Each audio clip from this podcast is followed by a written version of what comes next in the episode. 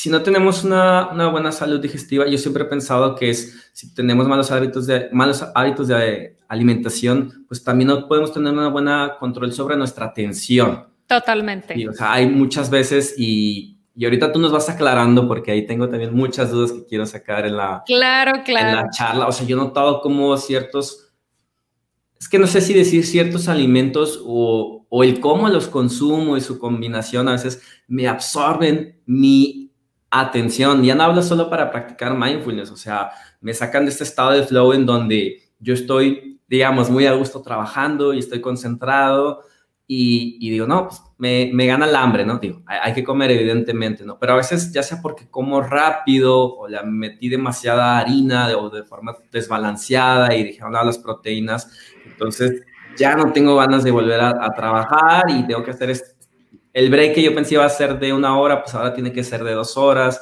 y me afecta mi productividad, me afecta mi, atención, en, el estrés y bueno, me gustaría, no sé si por ahí va. sí, en parte, claro, la alimentación no la podemos dejar de lado, eh, es clave.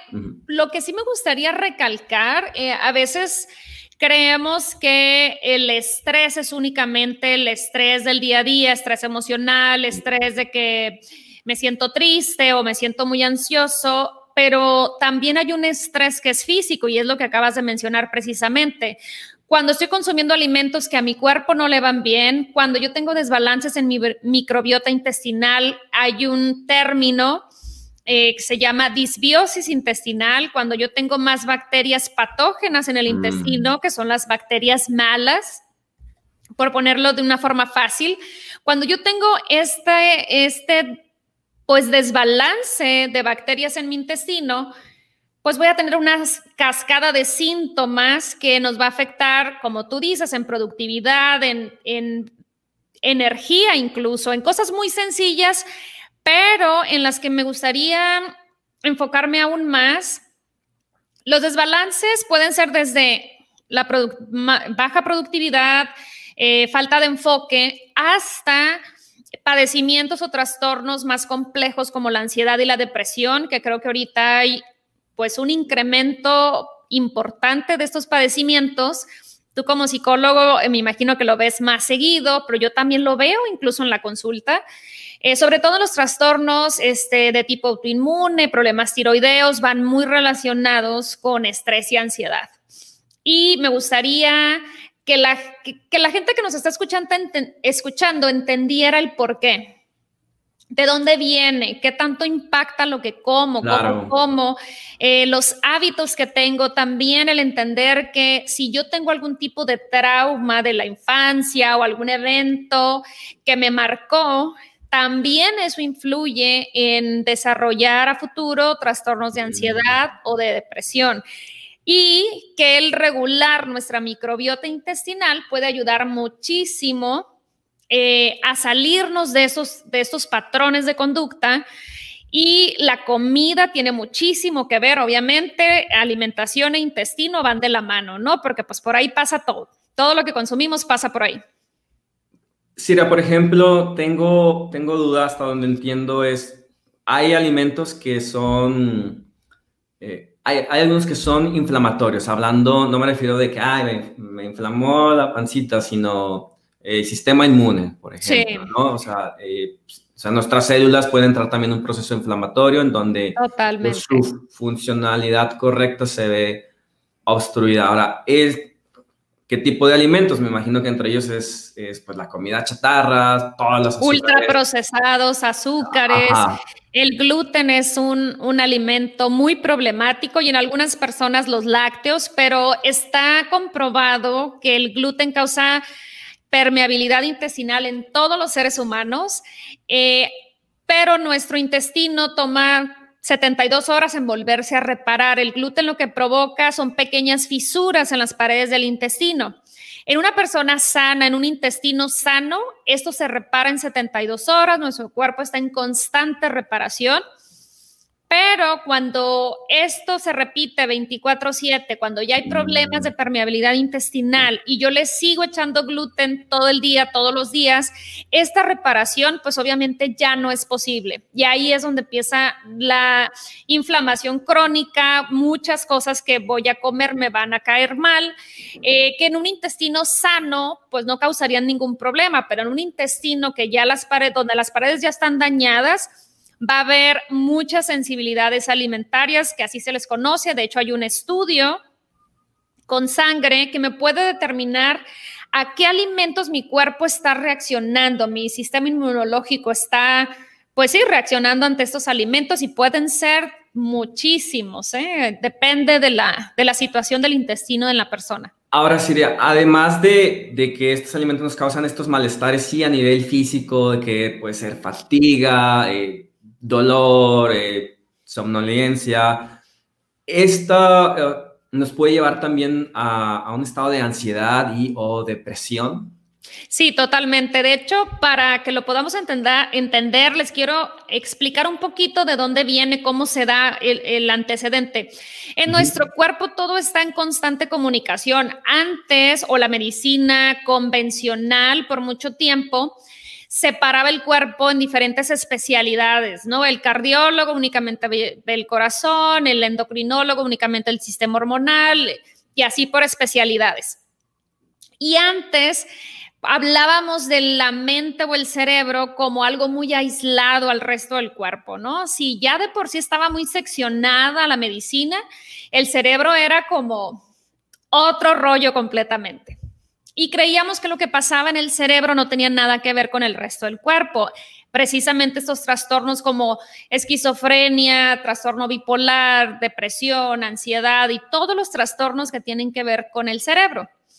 Ahorita, gracias a las a las nuevas investigaciones y los nuevos estudios que hay sobre la microbiota intestinal, que no tiene mucho de, de haberse empezado a estudiar, pues ya sabemos que hay una comunicación se le llama el eje eh, microbiota intestinal cerebro. O sea, este eje, así como hay muchos otros ejes, yo estudio en particular este y el segundo es el eje hipotálamo, pituitaria y glándulas suprarrenales, que son la, es el eje que se encarga de modular la respuesta al estrés que yo tengo ante factores externos. Y el, el eje microbiota intestinal cerebro se comunica a través del nervio vago. Por eso también estudiar cómo actúa el nervio vago, cómo estimular el nervio vago es bien importante para las personas que padecen trastornos de ansiedad o algún trastorno neurológico. Incluso me parece hay un, sistema, sería, perdón que te interrumpa, que se llama sistema diferente.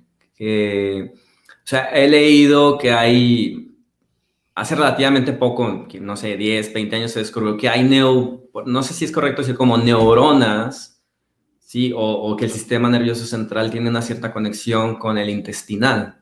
Totalmente. Y es precisamente este, el, eje microbiota cerebro y es directamente a la microbiota intestinal, porque hay microbiota en la piel, hay, tenemos microbios y organismos en mm. todo el cuerpo, ¿no? Somos más microbios que células en el cuerpo.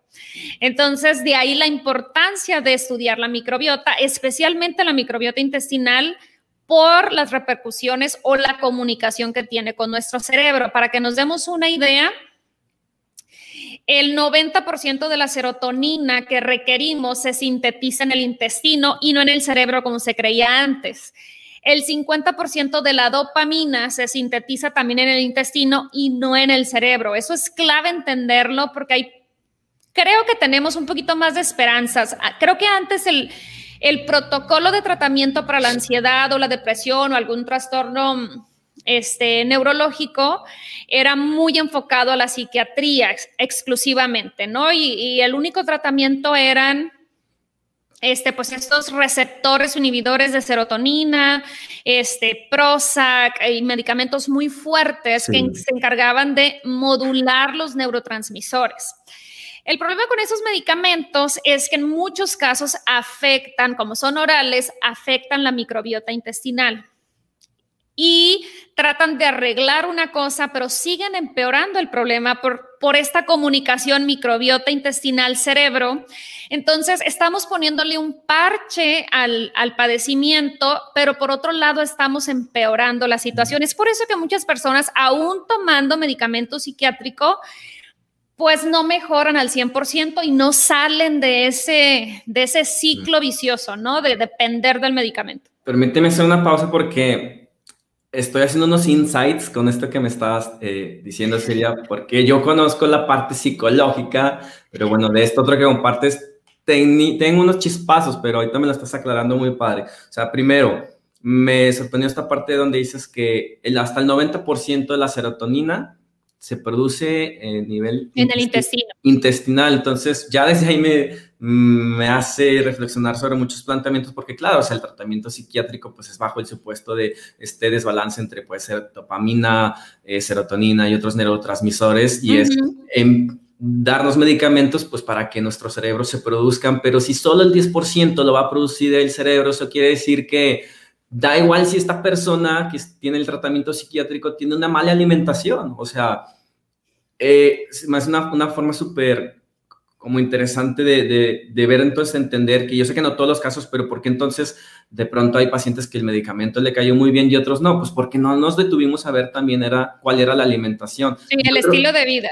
Totalmente. Y lo otro, no sé si, si ahí entendí bien porque hablabas, ok, estos mismos medicamentos psiquiátricos quizás supongamos que nos ayuda a parchar la parte del cerebro que estaba mal, pero puede que te haga un daño a nivel de cuestión, ya sea de absorción eh, o, la producción a nivel intestinal. Entonces, pues estás mejorando acá, pero estás empeorando acá y no Al estás final del día, bien al final del día, el beneficio es temporal, porque si ese medicamento yo lo sigo tomando y daña la microbiota intestinal, pues voy a seguir produciendo menos serotonina que la mm. que requiero. Entonces, probablemente voy a requerir una dosis más alta cada vez de ese medicamento en la creencia de que tengo que aumentar eh, mi producción de serotonina en el cerebro y, pues lamentablemente la salud de estos pacientes se va deteriorando cada vez más y van requiriendo un medicamento nuevo, otro más fuerte, porque no se ha volteado a ver las bases para que esa serotonina empiece a producirse. Nuestro cuerpo tiene unos mecanismos increíbles y yo entre más lo estudio, más me sorprendo de cómo nos regeneramos, cómo nosotros podemos producir y ser autosuficientes en muchos... Eh, procesos neurotransmisores. Claro, hay vitaminas, minerales que las que dependemos del exterior y las tenemos que consumir en la comida o en algún suplemento o a través del sol, como es la vitamina D. Pero muchos procesos podemos nosotros darle los elementos a nuestro cuerpo para que los empiece a generar por sí solo y no depender de medicamentos. En el caso de la psiquiatría y del, del tratamiento convencional de estos trastornos, creo que estamos enfocándonos únicamente en, la puntita del iceberg, ¿no? Como dicen, y no estamos viendo todo lo que hay debajo en el paciente que se tiene que atender para que pueda alcanzar el balance o la estabilidad en sus, en sus neurotransmisores. Y aparte lo que me parece bastante riesgoso es el hecho de, o sea, culturalmente, México, Latinoamérica, o no sé si, todo el mundo, porque Estados Unidos también, pero es eh, ante situaciones de estrés o de cierta adversidad, buscamos estas recompensas que yo pongo entre grandes, entre comillas, recompensas, como, no sé, irme a comer una, una hamburguesa del Car Jr. porque, o sea, estaba bien ansioso y bien estresado, entonces me tengo que recompensar, darme, darme un antojito. Sí, pero esa no es una recompensa para tu cuerpo, o sea, solamente lo estás empeorando vas a empeorar esta microbiótica de la que haces para tener una peor absorción y una peor eh, síntesis de, de, estos neuro, bueno, hormonas que después son neurotransmisores que ocupa tu cerebro y luego es como, uy, ¿por qué me siento, por qué me siento peor? O sea, dediqué un día para mí, para darme un gustito, pero pues es que también nuestros gustitos nos están matando y no quiero ser como muy extremista de no, entonces ya nunca coman este tipo de comidas, pero simplemente no hacernos tontos, o sea, de que pues nuestro estilo de vida nos está perpetuando en este estado de, estrés crónico, hablando a nivel fisiológico. Mira, hay algo que me gustaría mencionar. Eh, hubo un curso, no me acuerdo si ya lo habíamos comentado, Raciel, eh, fuera de cámara, eh, en otra ocasión, pero lo menciono para los que nunca lo han escuchado, porque a mí se me quedó súper grabado y me encantó. Yo tomé un curso con Tony Robbins, Robbins hace unos meses y nos enseñaba la pirámide como del éxito, ¿no? Personal. Y se me quedó muy grabado que a pesar de que él es un, eh, podríamos decirle, motivador, un coach, este, un life coach, que trata de sacar tu mejor versión, se enfoca, enfoca mucho en, en hábitos, en mindset y todo este rollo, la base de la pirámide, la parte más ancha de la pirámide es la salud física. Y él nos explicaba en el último día del seminario que sin salud física, sin un correcto nivel de neurotransmisores, por más motivación que yo trate de agarrar de otros lados y de que yo me ponga como porrista y me eche porras, eso no, no es duradero. ¿Por qué? Porque tu comunicación interna no está funcionando bien. Entonces no va a haber manera pues que te motives de la nada. Entonces tienes que corregir la parte física para que todos los demás eslabones de la pirámide se empiecen a dar más fácilmente. Es por eso que a veces escuchamos, Raciel, y ahora, ahora tú como psicólogo me, me aclararás esto, pero así como te mencionaba que el tratamiento psiquiátrico se ha quedado muy atrás en cuanto a a tratar al cuerpo como un todo y buscar otras áreas donde optimizar la salud del paciente. También está muy claro que para mí, yo pienso que todos los profesionales de la salud tenemos una gran tarea que es empezar a ver em, cómo aliarnos con, con otros profesionistas para darle el mejor servicio al paciente y darle las, las más herramientas posibles. Por ejemplo, si llega alguien conmigo que yo ya puedo ver que hay un trastorno de ansiedad, que ya hay depresión, que ya hay pues varias cosas pasando en el cuerpo, además de la alimentación, yo voy a intuir que esa persona necesita terapia psicológica y necesita un apoyo adicional al de nutrición. Y el, poder referir a esa persona y que puedan tomar el tratamiento de manera simultánea, creo que es donde se obtienen los mejores resultados. Em, porque si nos vamos del otro lado, yo estoy convencida, aún y cuando he visto resultados excelentes en mis clientes, nada más con nutrición, yo estoy convencida que si tomaran simultáneamente terapia psicológica tendrían muchos mejores resultados. Y del otro lado, si alguien va con un psicólogo, pero no revisa la alimentación, no revisa sus hábitos de sueño, no sabemos cómo está su microbiota intestinal, por más terapia, si se la puede pasar años sentada en el sillón con su psicólogo, no va a obtener el máximo de beneficios o no va a poder pues, no lo vas a poder dar de alta porque sigue habiendo biológicamente, físicamente, químicamente cosas que no están presentes en esa persona, que por más terapia psicológica que lleve y tome y pasen los años, pues no se van a generar solas, ¿no? Sí, no podría estar más de acuerdo contigo. O sea, de hecho yo en, en mi consulta con mis pacientes, algo que en la, entrevista inicial siempre hago con ellos es preguntarles sobre su alimentación y hábitos en cuanto se hacen ejercicio. Y muchas veces, no todos, pero algunos como, como se extrañan y le digo, mira, no, no soy nutriólogo, no es mi área, pero necesito, en términos generales, pues saber si tienes una, una comida más o menos balanceada, porque pues si tú vienes por un tema de ansiedad, pues te puede estar influyendo altamente. Entonces, eh, pues nosotros podríamos empezar, eh, como nos lo enseñan quizás en, la, licenciatura en psicología, que es puramente la parte mental, pero es que bueno, la licenciatura es, nada más una pequeña parte para seguir aprendiendo.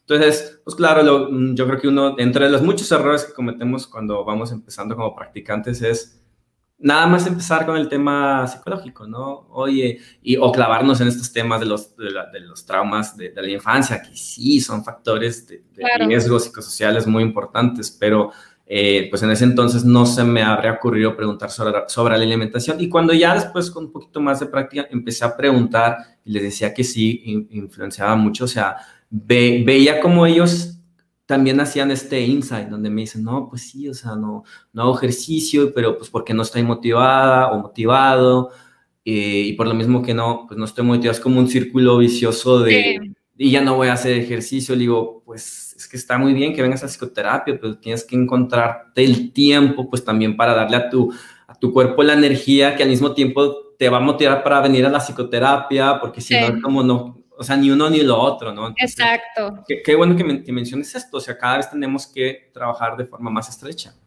Sí, y sabes que también hay muchos factores, eh, porque a veces también tenemos este juicio hacia las personas que padecen de ansiedad o depresión, de, ay, es que esa persona está loca, o esta persona, ay, es bien intensa, o es muy neurótica, o es, juzgamos. Pero si nos ponemos, em, hace poquito estaba escuchando a un médico americano hacer esta, esta analogía y se me hizo súper interesante, porque antes de juzgar a una persona que tiene un trastorno de ansiedad, si tú hubieras nacido en el mismo ambiente que esa persona, con los mismos padres, en la misma casa, el mismo país, el mismo todo, seguramente serías igual que esa persona.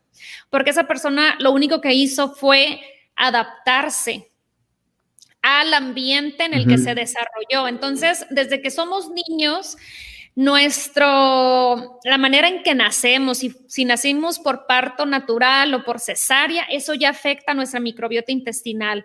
Si nos alimentaron únicamente de fórmula y no de leche materna, eso también tiene que ver em, la salud de mi microbiota para el resto de mi vida. Mm. Entonces, muchas cosas yo tengo el control de cómo reacciono entre lo que me está pasando, pero hay muchas otras en las que yo no tuve el control. Yo no escogí los papás que me tocaron, yo no escogí, eh, no escogí nacer en la casa que me tocó nacer, no escogí nacer por cesárea o que me dieran fórmula o que me dieran comida chatarra de niño porque yo no podía decidir. Entonces hay muchas cosas desde nuestra niñez que van marcando una depresión, una ansiedad, un trastorno de ese tipo no se desarrolla ni en un mes ni en dos. Siempre está como que ese evento que fue la cereza en el pastel que detonó todo, ¿no? Pero eh, los trastornos crónicos en el cuerpo toman mínimo 10 años, una década para eh, desarrollar diabetes, cáncer, enfermedades crónicas, porque nuestro cuerpo por todo ese tiempo ha estado tratando de entrar en balance y quita y pone y libera hormonas para tratar de mantenernos en ese nivel de homeostasis que es el que siempre está buscando el cuerpo. Pero incluso sería, ah, perdón, sí, No, nada más quería terminar con eh, eh, también desde la niñez cuando no se le permite al niño jugar, no sé si te acuerdas tú, Raciel, estás mucho más joven que yo, pero de que te dicen, es que deja que se ensucie, que agarre tierra el niño, que agarre defensas, ¿no? Pues tiene mucho de, razón. O sea, el, estar en ambientes muy estériles, muy limpios, nos priva de esos microbios o esos organismos que necesitamos para que nuestro sistema inmunológico se fortalezca. Entonces, hay estudios con ratones donde se les ha puesto en ambientes muy estériles, donde no tienen microorganismos en el intestino, y son los ratones que desarrollan una respuesta mucho más exagerada ante el mm. mismo evento, y son los que desarrollan pues trastorno de ansiedad. Entonces se ha observado eso y se me hizo súper, súper interesante otro aspecto que no nos ha jugado a favor y que no ha estado mucho en nuestro control es el uso exagerado de antibióticos. ¿Por qué? Porque el antibiótico va a eliminar las bacterias patógenas, pero también va a eliminar las bacterias buenas en el intestino.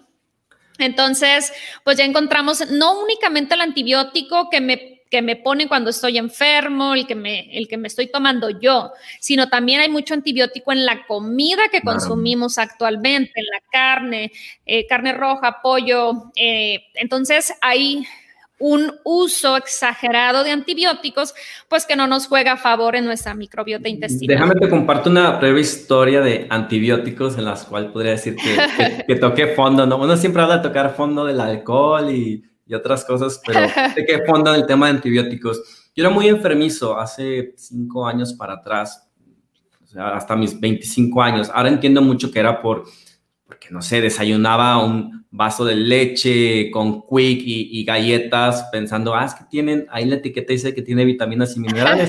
Pero bueno, era de mis peores decisiones que, tomé durante 15, 15, 20 años. Entonces, yo me enfermaba mucho en parte por el tema de mala eh, alimentación y también porque había algo que yo no había entendido es, eh, cada vez que, consumía antibióticos, que eran unas cuatro veces al año, porque me daba alguna infección en la garganta o, a veces se empeoraba una infección de, de oído, pues en barres esta, esta microbiótica, ¿no? Hasta, hasta cierto punto. O sea, el antibiótico mata células malas, pero también mata mucho, mucho de lo bueno. Entonces hubo un, no sé, cuando tendría unos 25 años, donde dije, ya, o sea, ya no quiero tomar antibiótico. Y recuerdo mucho que lo que me hizo buscar como esta ayuda a cambio es que yo empecé, recuerdo muy bien que estaba tomando amoxicilina, que es más o menos fuerte, y yo así manejando, o sea, de un día o dos de estarlo tomando, yo me sentía súper deprimido, casi tenía ganas de llorar y yo decía, a ver, pero ni siquiera estoy atravesando por una situación difícil, que estoy haciendo difícil. Y era eh, que estaba tomando el, el, medicamento y me sentía súper mal. Y dije, no, lo, o sea, lo voy a dejar. Dije, bueno, no lo puedo dejar nada más así. Y fue cuando empecé a, a yo a tomar, a, empecé a hacer cambios en mi, en mi alimentación pero también, bueno, tratarme con otro tipo de, con infusiones y, no sé, cosas naturales como jengibre, entre otras, que ahorita no, no quiero irme por el tema porque no, no quiero decir, no tomes antibiótico, toma, toma hierbas como lo he hecho yo, pero sí como compartir esta anécdota de yo experimenté en carne propia como, como un estado, ok, no una depresión clínica diagnosticada, pero sí un estado depresivo por, este exceso de, de, antibiótico y mi cuerpo estaba muy, muy debilitado por ello. Sí, hace mucho sentido y coincido contigo, el antibiótico tiene su lugar y su momento, el problema, y puede salvar vidas, ¿no? El problema es el uso exagerado de que nos ya traemos una tosecita y, no, no queremos la incomodidad. O sea, el problema yo creo que actual es no sabemos lidiar con la incomodidad y no dejamos que nuestro cuerpo haga sus funciones de autorreparación y luego luego queremos la pastilla, luego luego queremos el antibiótico para no sentir. Y, ese es uno de los problemas. Que cada, de, desde hace ya 5 o 6 años de, eso, cada vez que me, que me he enfermado, y créeme que desde entonces no he vuelto a tomar antibiótico, si llegase a estar en la necesidad, porque me operan o algo, por supuesto lo voy a hacer, pero no estaba en la necesidad, porque cuando me enfermo siempre me pregunto ahora, a ver, Raciel, ¿qué has comido? que no, o sea, la gente de volada es, pues, pues, ¿qué agarré? ¿Qué, me, qué bichos me, me llené a la boca? Pero es, yo me pregunto, ¿qué hago? Y empiezo, y hago de que, ah, ok, empezaste a meter como muchos lácteos o fuiste y comiste comida chatarra.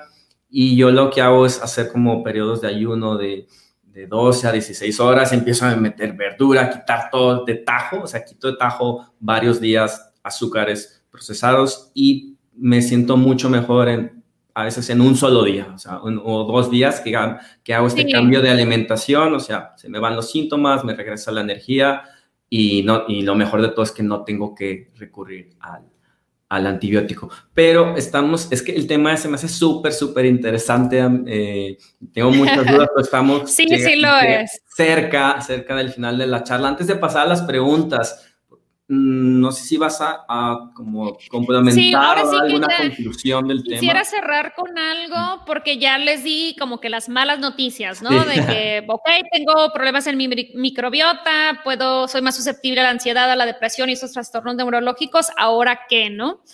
Eh, afortunadamente, el hecho de que se estudiara más la microbiota intestinal en los últimos años, pues también hay más opciones eh, relacionadas a, a ella, ¿no? Eh, hablamos hace un momento de la disbiosis intestinal. ¿Qué la puede provocar? Mm, aparte de lo que ya mencioné de los ambientes estériles, nacer por cesárea, alimentarte de fórmula, ya en nuestra vida adulta, eh, también el, el, lo que, a manera de resumen, lo que comentábamos hace un momento, los alimentos ultraprocesados, gluten, azúcar, los aceites vegetales, mucha gente no sabe que nos vendieron por muchos años la idea de que el aceite de soya o de canola o el de maíz eran las mejores opciones para cocinar porque la manteca de puerco o de res, por ejemplo, eran dañinas, provocaban colesterol. Y ahorita ya se sabe que al contrario, es peor cocinar con este tipo de aceites porque están altamente industrializados y son altamente inflamatorios. Mm. Los mejores aceites vegetales para cocinar son el de oliva, aguacate, de coco em, y ya. y las mantecas, la mantequilla, la mantequilla clarificada, pero sacarle la vuelta a los aceites vegetales industrializados. Un bajo consumo de fibra en la dieta también es un problema. ¿Por qué? Porque los bichitos que viven en nuestro intestino también se tienen que alimentar, ¿no? Y ellos se alimentan principalmente de la fibra. Entonces, una dieta baja en vegetales, baja en fibra, pues nos va a provocar una microbiota muy pobre, muy pobre en cantidad de bacterias. Ah, ahí me confundí. ¿Los bichos buenos o malos se alimentan de la Los buenos, perdón, los buenos. Ah, ok. Entonces necesitamos los malos más por lo general se alimentan de lo que, exacto, del azúcar y de lo que no debemos de estar consumiendo. Em, y lo que pasa también cuando mi microbiota buena, por así ponerle, es muy baja, pues, ¿qué pasa cuando hay dos bandos? Los que son mayoría se van haciendo más fuertes y más fuertes y más fuertes y se reproducen con mayor facilidad. Entonces, por mm. eso hay que darle prioridad a, nuestros bichitos buenos, porque ellos mismos, a veces sin el uso de antibióticos, también crecen en número, en cantidad, se hacen más fuertes y estos mismos empiezan a eliminar los malos. Es por eso la importancia, pues, de cuidarlos. Otro aspecto importante, Raciel, que no quiero dejar de lado, es el estrés crónico. Así como eh, mencionamos los factores externos que afectan la microbiota, también el estrés tiene un fuerte impacto en nuestra microbiota intestinal, hace que la bacteria buena muera, por así decirlo. El alto consumo de alcohol, que es socialmente aceptado y permitido, pero también tiene un efecto devastador y no es exagerada la palabra, tiene un efecto devastador en nuestra microbiota intestinal. Y ahorita pues hay diferentes tipos de probióticos o cepas de bacterias que nos ayudan. Las quiero mencionar nada más porque es súper, súper importante. ¿Me permite hacerte una, pregunta? Claro. Es, eh, o sea, quiero entender cómo el estrés afecta la microbiota. Ajá.